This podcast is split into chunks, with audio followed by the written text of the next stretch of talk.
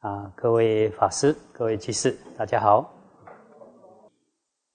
啊，今天跟大家举一则经文与大家共勉。这经文出自《杂阿含经》一一零八经，在大正藏第二册二九一页中栏到下栏。有一段时间，佛。住席在舍卫国奇树几孤独园。有一天，世尊于早晨穿着袈裟，拿着钵到舍卫城乞食。乞食完，回到精舍，收好衣钵，清洗双脚之后，将坐具放在右肩上，来到舍卫国奇园精舍附近的安陀林，铺好坐具。坐在树下，于白天独自坐禅，静观思维。那时，齐桓精舍有两位比丘起了争执，其中一人责骂对方不是，另一人则闷不吭声。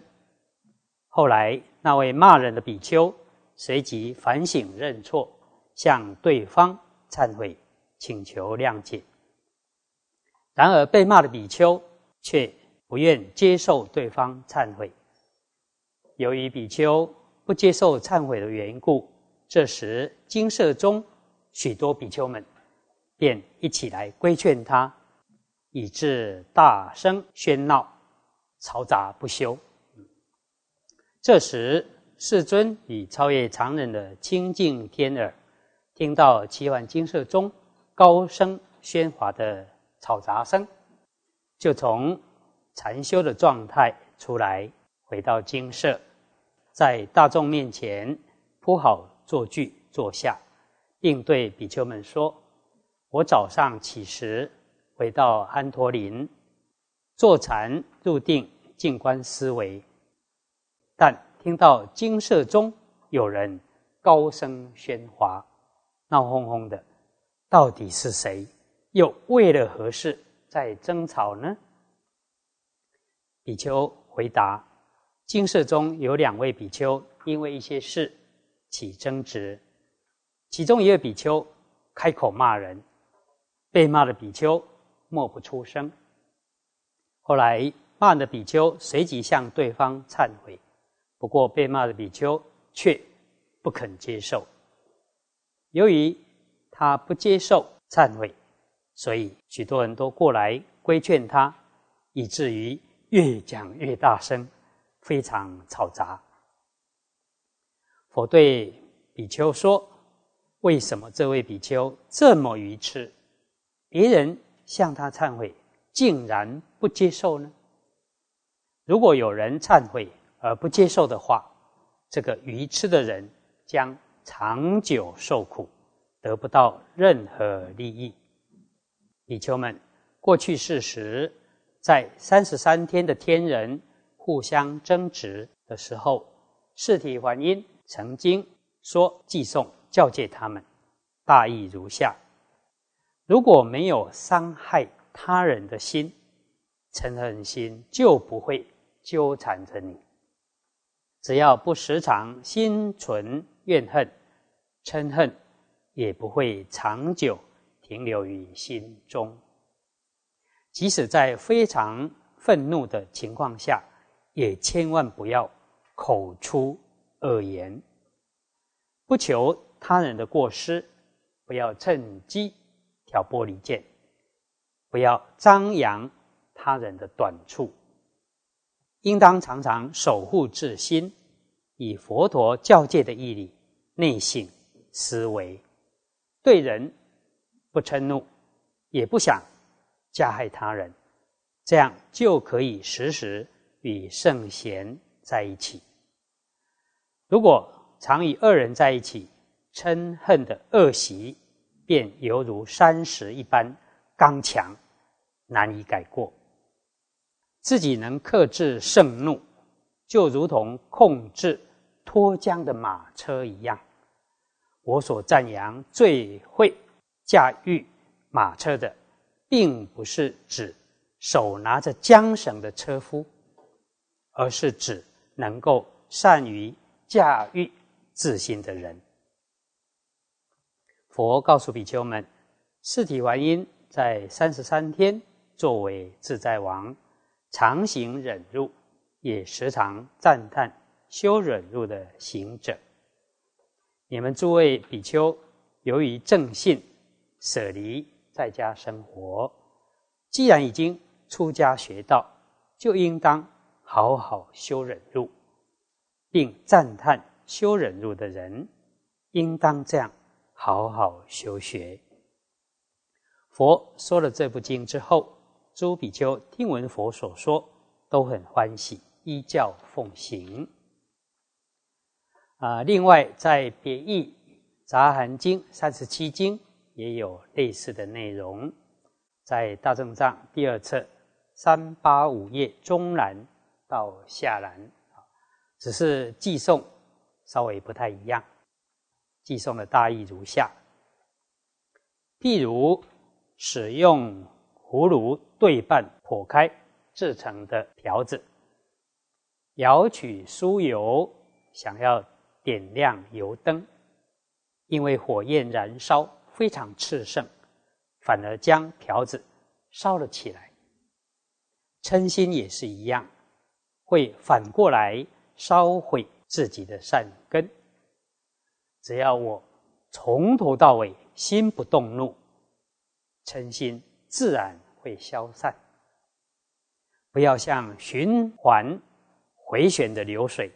永无止境的反复流转，即使处在很生气的状况下，也绝不口出恶言，更不会触恼到他人所避讳的事。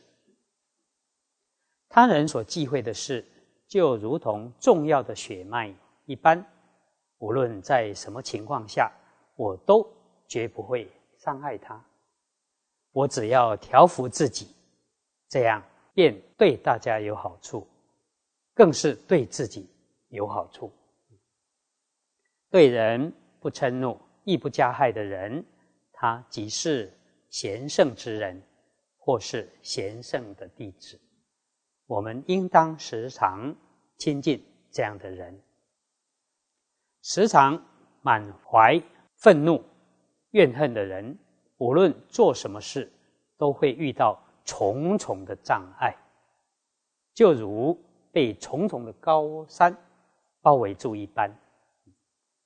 当发现自己升起嗔恨、愤怒的心念时，能好好约束、控制自己的人，则名为造善业。就像是能够以缰绳制服未经驯服的野马。啊，在瑜伽菩萨戒里面也有两条戒条，跟这里所说的类似。有两类的痴人，一类的愚痴人，就是自己犯了过失不知道忏悔；另外一类的愚痴人，是别人向他忏悔，而自己不愿意接受别人忏悔啊。这是佛说的两类痴人啊。在瑜伽菩萨戒本也有两条戒。一个是不悔谢戒，另外一个就是不受忏悔戒啊。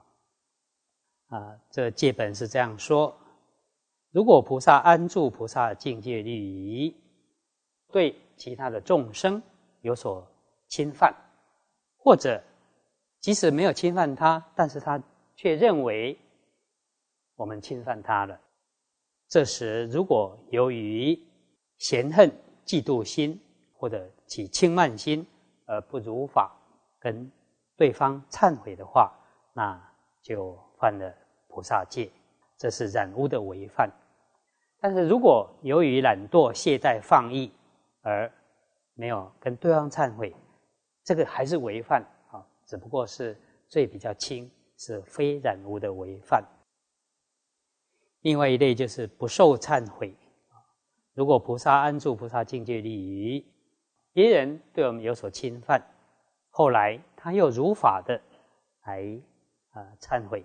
如果我们怀着嫌恨心，不接受他的忏悔，那就犯了菩萨戒。因为如果不接受他的忏悔，他心里不安嘛，会增加忧恼啊。有人他心里想，我就是要让你增加烦恼，而不接受对方的忏悔，这样就是有所违约啊，这是染物的违犯。嗯，佛说，我们如果犯了过失，要马上忏悔，就好像把衣服啊、臭袜子啊，啊，好好清洗一番，拿出来太阳底下晒一晒，风吹一吹，啊。还可以洗干净，但是如果把臭袜子密封起来，只是越久越臭，不会变香啊。所以要忏悔得清净。另外，就如同经文所说，我们如果要驾驭外在的马，这个还比较简单呢，但是要控制内在的心马。就显得比较困难，哦，啊，以上以这些跟大家共勉。